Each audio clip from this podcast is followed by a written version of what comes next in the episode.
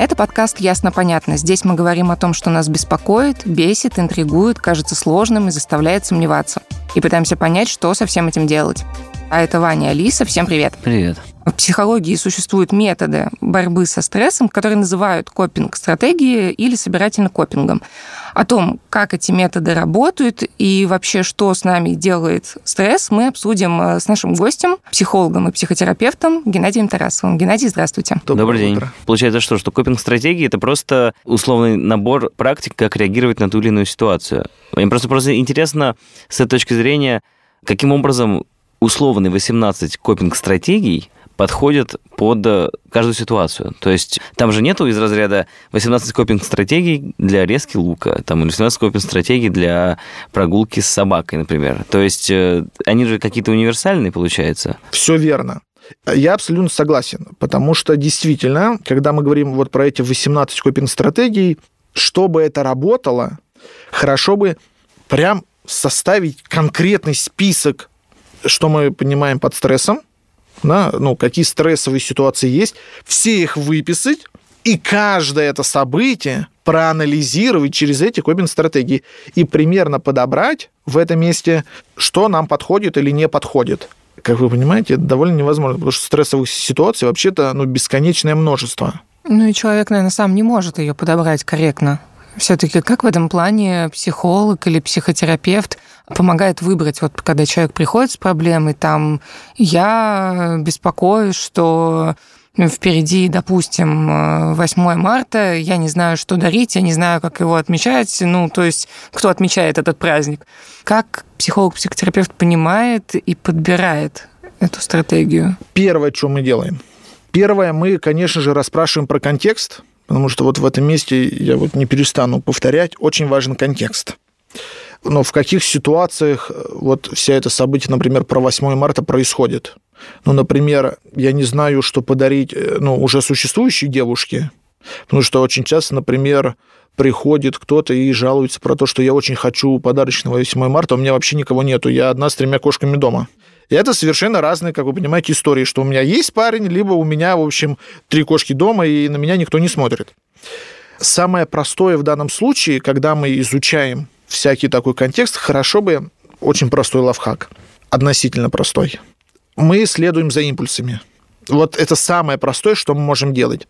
Я уже говорил про эмоциональный интеллект. Вот когда я замечаю, что со мной происходит, то тогда вообще-то сами импульсы, сами внутренние вот эти ощущения мне вообще-то и говорят, что я там на самом деле хочу.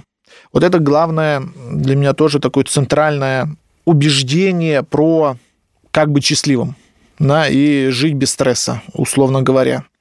Всем кажется, и вот я в своей практике очень часто сталкиваюсь, что когда люди подходят, да, приходят ко мне и рассказывают, что как им поступать в той или иной ситуации, у всех э, есть какая-то такая странная картинка. Не странная, она очень понятная, но она всегда не очень адекватно применимая к реальности. Что им кажется, что ну, есть конкретный набор, такой целый список, чего точно можно хотеть и как это можно сделать. Но на самом деле, вот, например, вот про эти же самые подарки на 8 марта. Когда я начинаю спрашивать, что там у клиента происходит с ним, как для него вся эта ситуация выглядит, как он воспринимает ее, у этого человека, если он будет замечать свое внутреннее состояние, его психическую реальность, он может заметить, что у него, во-первых, есть конкретные отношения конкретному событию. Отношение – это и есть переживание, некоторое чувство, возникающее в ситуации. То есть злость это и есть мое отношение к ситуации. Страх это то же самое. Самый этот импульс, чего я правда на самом деле хочу делать, это, во-первых, и есть самый правильный вариант. И мое желание, что я правда хочу делать, основывается как раз на моем состоянии, на моих чувствах, на моем переживании, на моем отношении к событию. Кобин-стратегия предполагает, что ну, я могу отслеживать, где у меня стресс.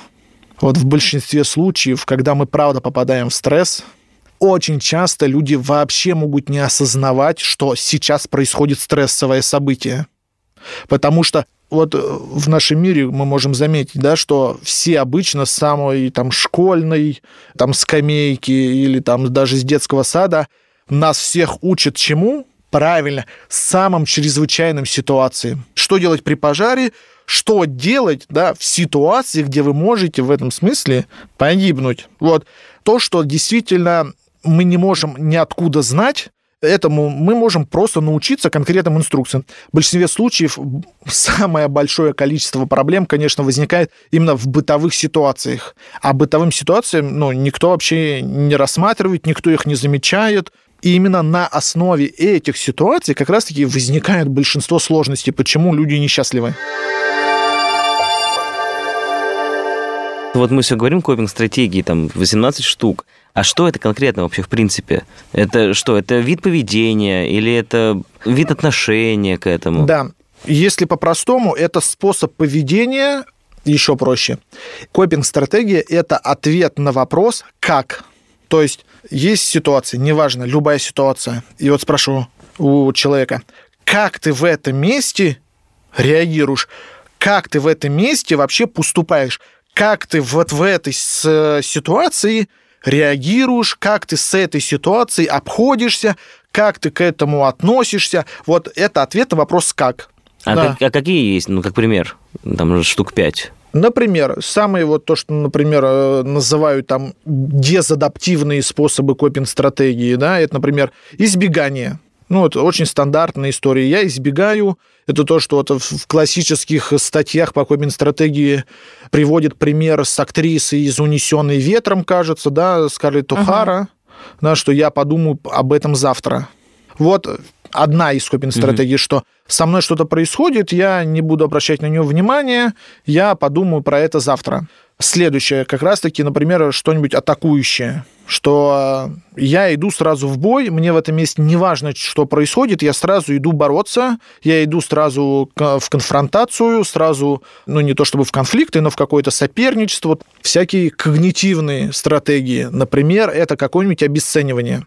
Это когда я смотрю на ситуацию, и для того, чтобы мне облегчить, как мне кажется, это тоже как одна из дезадаптивных форм поведения, чтобы мне стало легче. Я говорю, ну, это ситуация, ну, это чушь, забей. Стандартная форма поддержки у людей. Да забей, что ты про это паришься, это вообще фигня, это вообще того не стоит. Ну, как правило, совершенно нерабочая. Нерабочая, да, но, тем не менее, люди этим очень активно пользуются для единственной цели, чтобы мне стало легче и проще. Когда я это все обесценю, тогда мне станет проще. Ну, как правило, еще есть такая поговорка, что если это не будет важно через пять лет, это не важно сейчас. Да, да, да. Вот, ну, вот такая форма поведения. Есть всякие формы поведения в виде копинг-стратегии, например, катастрофизации. Очень часто люди любят катастрофизировать события, когда происходит что-то, и это тоже когнитивная такая форма. Когда я сразу представляю самые ужасные вещи, и когда ты uh-huh. спрашиваешь, а зачем ты это делаешь? Я говорю, ну, если я угадаю, и действительно произойдет самое ужасное, тогда я уже к этому готов. Я вот пошел на собеседование, и вот э, думаю, что, в общем, возьмут меня на работу или нет.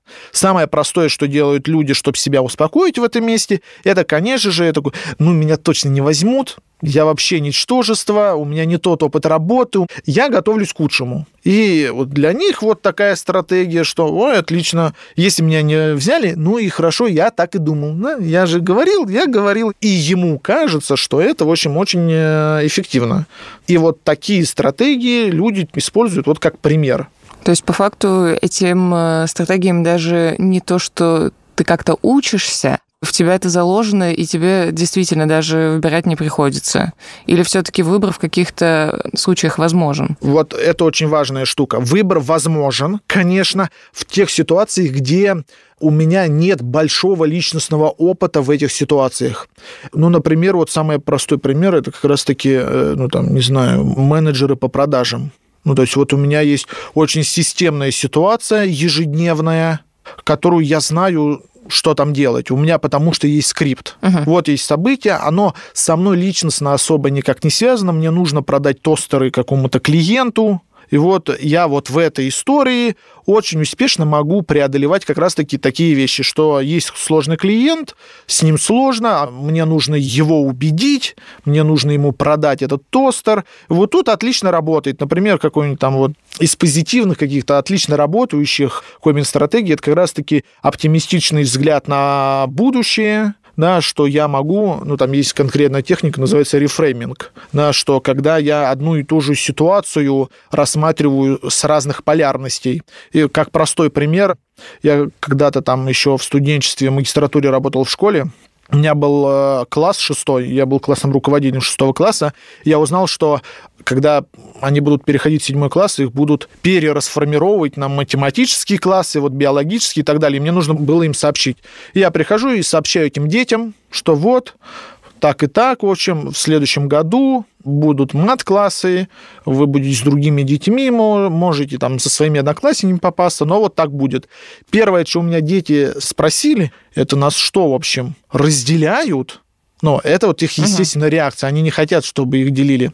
Вот рефрейминг в данном случае очень просто. Я говорю, нет, вас вообще-то объединяют. Ну, то есть мы говорим про одну и ту же ситуацию, но я уже с позитивным контекстом сообщаю, что, что вообще-то их объединяют в новые классы. Я им даю более положительную категорию мышления. И есть исследования про копинг-стратегии, да, которые говорят, например, что исследование было на middle и топ менеджерах, что как раз-таки успех менеджмента да, и повышение в званиях, в грейдах у руководства зависит от как раз-таки от оптимизма самого человека. Если я очень позитивно смотрю на события, то в этом смысле успех можно ожидать больше, чем если я все время смотрю на события с очень негативной точки зрения. Вот это действительно очень хорошая история. Тут есть, правда, сложность в том, что есть люди, это вот возвращаясь тоже к контексту как раз-таки снова, есть люди, которые не умеют вообще-то это делать. Они, даже когда им показываешь, ну вот смотри, вообще-то вот это, вот это, вот это, вообще-то отличные позитивные моменты, это отличная история, это отличный опыт. Тут один позитив. Он говорит, не, нет, у меня не так, я воспринимаю по-другому. И тогда вот этот оптимистичный взгляд на мир, это прям конкретный навык, которому прям нужно обучаться, и это требует времени и пространства. Ну, я не могу вот так же. Я не могу просто взять, прочитать эту стратегию и просто себе взять. Этому прям мы обучаемся. Прям вот, чтобы мне позитивно смотреть на мир, мне нужно этому обучиться. Ну, это основа, по-моему, вообще всей психотерапии, когда говорят, что нужно именно стараться находить хорошее в каждом дне. Да, это, кстати, есть очень простая история, как, например, при работе с тревожными клиентами, при тревожных расстройствах, когда мы даем э, домашнее задание клиенту, когда мы говорим, чтобы он должен находить э, три приятные вещи в этом дне. Да, да, и записывать их. Да, вот это стандартная какая-то, например, классическая история, что я фокусирую клиента, чтобы он фокусировался на положительных каких-то историях. И это не важно что. Я вкусный кофе попил. Сегодня был отличный кофе, и это тоже вообще-то приятность. Потому что, когда вот э, все читают такие вот задания, инструкции, у всех есть такая классический естественный процесс, что надо что-то глобальное, значит, меня может развеселить, меня может попустить, или я могу оптимистично смотреть только при глобальных вещах. То есть, когда я выиграю миллион в лотерею, тогда я уж и порадуюсь. А то, что у меня был сегодня отличный кофе, и сегодня вообще-то в окно очень солнышко светило, это, конечно, не то. Это очень сомнительная история. И вот этому мы прям учим. Если вот, э, опять же, все еще о копинг-стратегиях говорить, тоже когда я смотрела, какие они бывают, есть отдельная категория неэффективных, которые, по-моему, так и описаны. Это вообще что? Вот конкретно, что они из себя представляют? Некоторые авторы выделяют неэффективные копинг-стратегии и это очень странно. Я, когда обновлял информацию, прям очень сильно удивлялся, если честно, этому. Потому что удивляюсь тут одному, что когда мы рассматриваем, если мы будем уч- читать учебники и статьи, там очень отлично подобраны ситуации, где они прям доказывают, что якобы да, ситуации стрессовые, где там какие там применяются копинг-стратегии неэффективны и почему это неэффективно.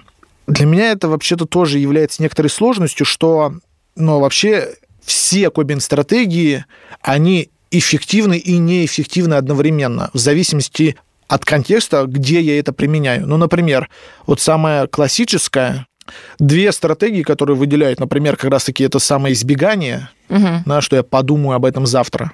И там очень много есть, конечно, примеров, где это неэффективно, это не приводит к успеху. Вообще-то это не так, конечно, потому что в зависимости от ситуации может быть по-разному. Ну, например, то же самое собеседование. Вот это классический вариант. Мы приходим на собеседование, проходим его, и мне чего говорят? Правильно, мне говорят, так, сегодня вторник, ну, мы вам ответ дадим в пятницу. А когда мы выходим да, из э, этого офиса, что мы первое делаем? Конечно же, мы начинаем думать, правильно я ответил или неправильно, сдал ли я это тестовый или не сдал, понравился им или нет. Ну, то есть я сразу себе начинаю накручивать кучу картинок, самых обычно ужасных, какой я плохой, ужасный или, ну, там, неважно какой. В реальности же, в реальности, как раз-таки в данном случае, например, вот стратегия «я подумаю об этом завтра» вообще-то отлично подходит в данном случае тут просто что мы конкретно в этом месте делаем, потому что можно вообще забить на это, а можно все-таки ну, чуть более грамотно все-таки признать, что в данный момент времени я сделал на собеседовании все, что мог, я показал себя так, как я показал, больше я не мог ничего сделать, я могу только ждать, пока в пятницу мне дадут ответ. И вот в этом смысле вот этой ситуации избегания в данном случае вообще-то очень эффективно. Потому что зачем мне себя еще больше травмировать, еще больше невротизировать, париться про то, как, в общем, правильно ответил я или нет, когда я могу пойти заниматься все-таки своей реальной жизнью. А когда эта же стратегия избегания будет неэффективна в таком случае? В большинстве других так же, как, ну, в смысле, эффективно. Ну, например, в ситуации избегания, которая будет неэффективна, например, самое злободневное, что у нас есть в России, например, алкоголизм. Алкоголизм является прямым действием избегания. Да, что такое вообще ну, там, напиваться в этом смысле? Это когда я сознательно сам себя выпиливаю из этой реальности, уходя в другую. Ну, потому что mm-hmm. измененное состояние сознания под опьянением это вообще совершенно другая реальность. Там есть немножко другие принципы, под алкоголем там другие механизмы у нас работают и включаются в психике. Я в этом смысле избегаю объективной реальности. Ну, потому что когда я 20 лет живу с женщиной, которую я не люблю, она мне пилит мозг, и я иду с мужиками, в общем, в гараж бухать эту водку, это чисто избегание. Как мы понимаем, конечно, это вообще неэффективно, это очень деструктивно и вообще э, крайне ну, ужасно для самого человека. Тоже, опять же, когда к этому выпуску готовились, есть некая такая штука, как стресс-прививочная терапия. Википедия описывает как один из методов модификации поведения, используемых в когнитивно-поведенческой психотерапии. А как это вообще работает? Как сделать себе прививку от стресса? Как и в любом процессе когнитивно-поведенческой терапии. Там сама работа строится на четырех этапах. Ну, главное, что важно знать и понимать, что когнитивно-поведенческая терапия – это довольно директивный метод терапии. То есть, если условно говоря, когда человек приходит ко мне, и терапевт ему говорит, ну, ты в яме, а у меня есть лестница, вот я тебе дам лестницу. И сам терапевт как бы обучает этого клиента что-то там делать. Самое основное, что там делается вот как раз-таки стресс-прививочной терапии, строится на самом деле на двух всего моментах. Ну, так прям основных, если очень сильно упрощать. Первое – это работа с автоматическими мыслями. Что это такое? Вот классические бихевиористы 20 века, они обнаружили очень простую формулу стимул реакции, как у собак. Ну, то есть загорается лампочка, mm-hmm. у собаки течет слюна, значит, э, горячая лампочка обозначает, что будет еда. В середине уже 20-х веков люди, конечно же, там необихаристы обнаружили, что вообще-то у человека все посложнее, что на один и тот же стимул разные люди реагируют по-разному, и они раздумали, почему так. Вот я про это уже довольно много говорю. Это зависит от опыта и восприятия ситуации что про ну, тот то же есть, самый... собственно, от чего мы испытываем стресс, и от чего мы не испытываем каждый конкретный человек. Да, угу. да, вот как вот пример, который я приводил вот про этот каньон в самом начале. И тогда они в эту формулу добавили некоторую переменную, да, букву «Н», вот э, разные направления психотерапии, они под этой переменной разные, понимают, я как э, гуманистического толка терапевт сюда ставлю опыт. Ну вот, в зависимости от моего прошлого опыта я буду реагировать. Вот в этом месте когнитивно поведенческие терапевты еще обнаруживают вот какую очень важную штуку. Но они задают вопросом, вот когда ты подходишь к этому каньону, и у тебя появляется страх, и они задают вопрос, а почему у тебя появляется страх? Что-то тут не так. Наверное, тут что-то есть такое, почему он у тебя появляется. И они рассматривают эту историю, что они говорят, мы увидели, что страх вообще-то появляется не просто так. Вот этот страх – это как реакция да, на вот этот вид каньона.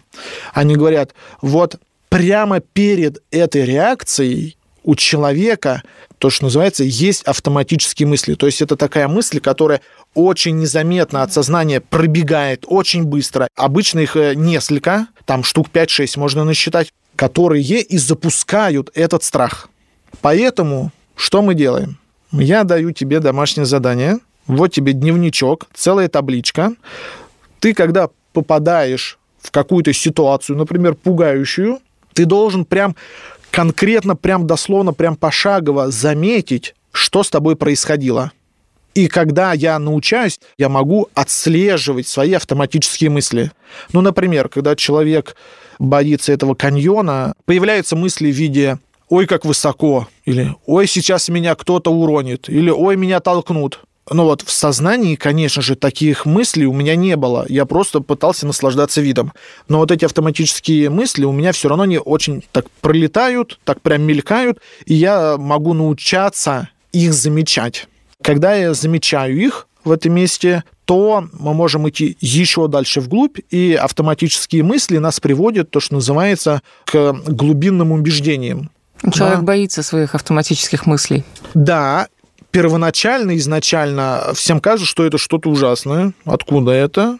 Но потом по опыту они видят, что это, ну, как мы вот всех э, учим клиентов, да, например, кстати, при, при тех же самых тревожных расстройствах, что напоминаю, что мысли это как облачки, они вообще-то никакого влияния не имеют на нас. Ну, то есть сама мысль, сам, сама по себе мысль, что бы мы бы там не подумали, вообще-то на нас никакого влияния не имеет в принципе это то, что, например, даже говорил еще Фрейд в 20 веке. Он же там любил эти психосексуальные метафоры. И у него спрашивали тогда, как мне понять, в общем, ну, все ли плохо со мной или нет. Ну, и он, я так импровизирую, да, вот про эти вопросы. Он отвечал очень просто, что до тех пор, пока моя мысль существует у меня в голове и не выходит в реализацию, вообще-то с вами все в порядке.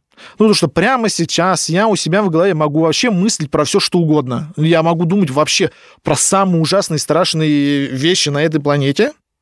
До тех пор, пока я это не иду в реали- реализовывать, вообще-то со мной все в порядке.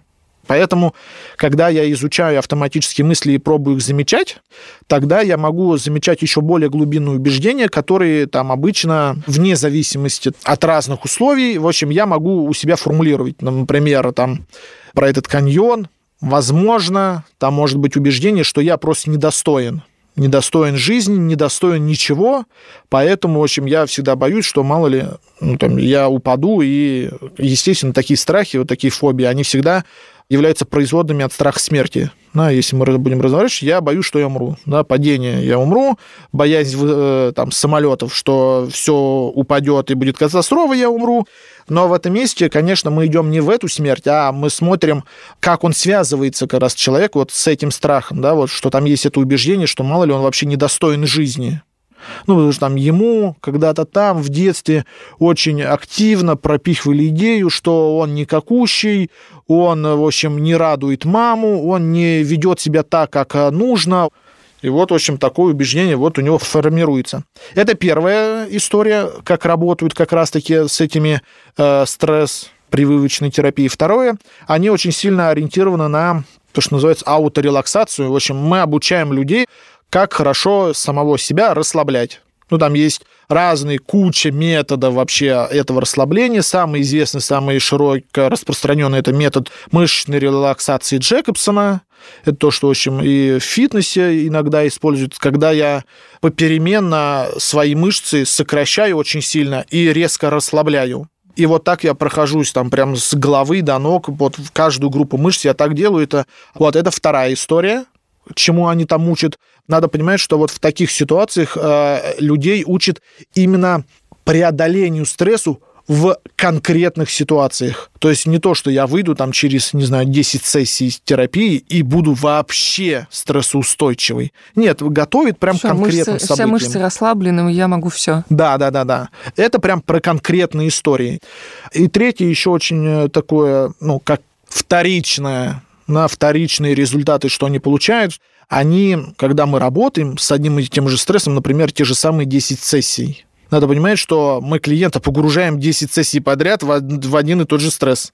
Ну, то есть это то, что вот э, еще в КБТ есть такой метод, называется метод систематической десенсибилизации. Это когда, по сути, работа со стрессом и стрессоустойчивость вырабатывается в тот момент, когда я привыкаю к этому самому стрессу. Когда я очень долго нахожусь в одном и том же стрессе, который не очень зашкаливающий, а такой, ну, среднего уровня стресса, я могу вообще-то к этому привыкнуть и то, что называется, нормализовать у себя восприятие этот самый стресс. Завершая наш разговор, советую послушать предыдущий выпуск «Ясно-понятно» о лени и о том, как ее отсутствие в жизни приводит, э, собственно, к стрессу. Эпизод можно найти по названию «Ты просто ленишься. Что скрывается за ленью и может ли она быть полезна?». Напомню, что в гостях у нас психолог и психотерапевт Геннадий Тарасов. Геннадий, спасибо вам большое. Спасибо, Спасибо. вам, что позвали.